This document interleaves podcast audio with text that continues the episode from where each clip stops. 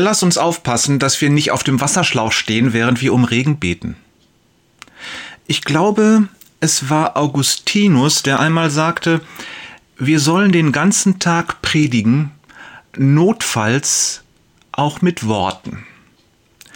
Predigen ohne Worte, ein lebendiges Zeugnis für Jesus sein und sein Licht durch uns scheinen lassen. Jedes Mal, wenn uns das gelingt, ist es ein wunderbares Geschenk des Herrn. Fortsetzung von Warum vergessen wir immer wieder, dass der Herr seine eigenen Wege hat?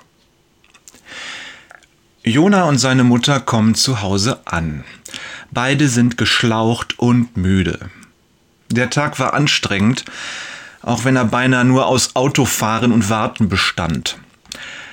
Jonas Eltern leben in einer betreuten Einrichtung mit mehreren Senioren-WGs und genau in dem Moment, als sie auf den Hof fahren, kommt eine kleine Gruppe älterer Menschen um die Ecke gerollert. Einige winken dem Auto zu. Viele von ihnen kennt auch Jona. Einige gehören zu seiner Gemeinde, andere sind sogar im Hauskreis, den er alle zwei Wochen in der Einrichtung anbietet. Die alten Leute freuen sich, als sie die beiden sehen. Hallo, wie geht es euch?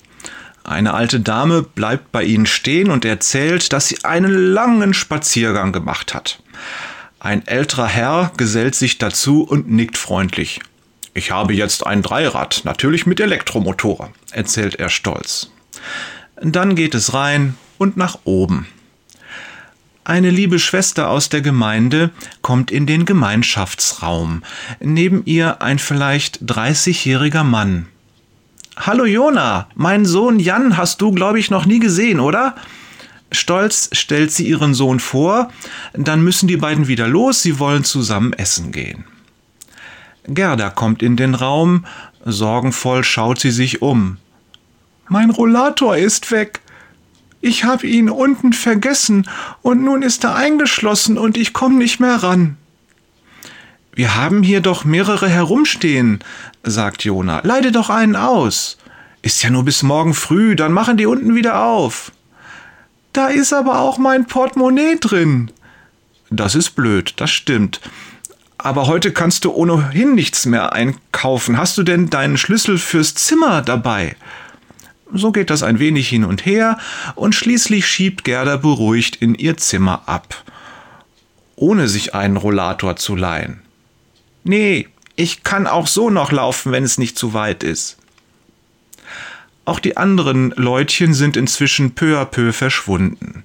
Die Gespräche sind verstummt. Jona ist mit seinen Eltern zu Abend.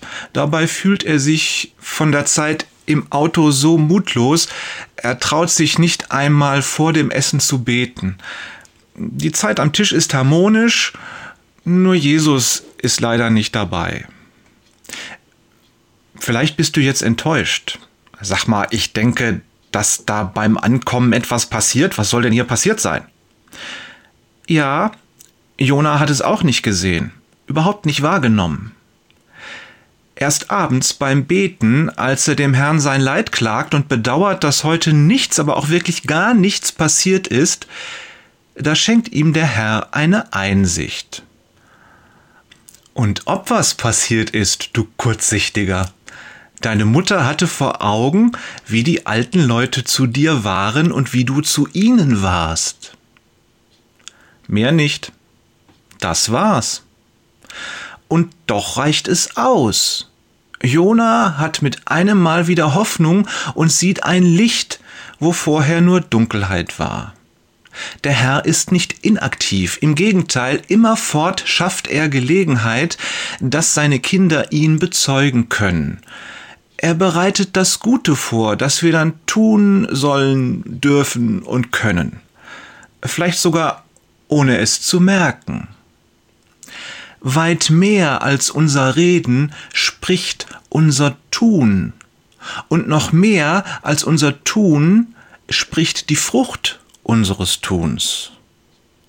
In diesem Fall hat Gott durch das vertraute Miteinander und die herzliche Atmosphäre gewirkt, die unter seinen Kindern zu spüren ist. Und diese Frucht hat er Jonas Mutter gezeigt. Jona hat Hoffnung, dass sie es auch erkannt hat. Und er weiß, der Herr gibt niemals auf.